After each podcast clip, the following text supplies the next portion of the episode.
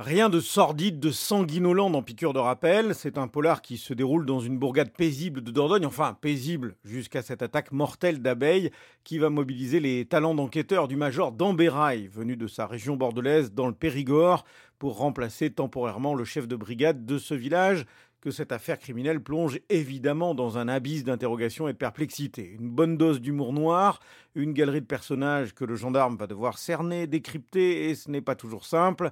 Libraire chez Mola, Karine Gilabert a apprécié cette intrigue à l'anglaise. L'intrigue va révéler petit à petit que la ruche n'est pas tombée par hasard, qu'on a scié le pied du barreau, qu'on a voulu tuer l'apiculteur. Alors ça met en scène plusieurs milieux sociaux très intéressants, notamment une communauté de moines qui louait la châtaigneraie à l'apiculteur. Cette châtaigneraie était convoitée par un entrepreneur en panneaux voltaïques. L'apiculteur était en bis-bis financier suite à des crédits avec un agent qui lui réclame le fric. Tout le monde se soupçonne. Un panier de crabes dans lequel le lecteur tire les fils pour son plus grand plaisir, en riant parce que c'est plaisant, et également avec une certaine profondeur puisque on apprend à chaque fois des choses sur diverses communautés. C'est vrai que le cozy crime euh, est en vogue en ce moment dans la lignée d'Agatha Raisin, de Beaton, plein d'autres séries qui ont été traduites. Et c'est vrai qu'Agatha Portail se réclame de ça. C'est le second livre que signe Agathe Portail. Son premier roman se déroulait dans le milieu de la viticulture. Dans Piqûre de rappel, elle confirme son attachement à la campagne. J'avais envie d'explorer euh, les savoir-faire, les paysages, euh, le tout hors saison, montrer la vie rurale en dehors des grandes périodes touristiques. C'est peut-être mon petit cheval de bataille, montrer que la campagne est passionnante à toute saison. Alors l'apiculture, c'est quelque chose qui est venu assez naturellement dans la mesure où j'ai deux amis qui ont quitté leur euh, travail dans euh,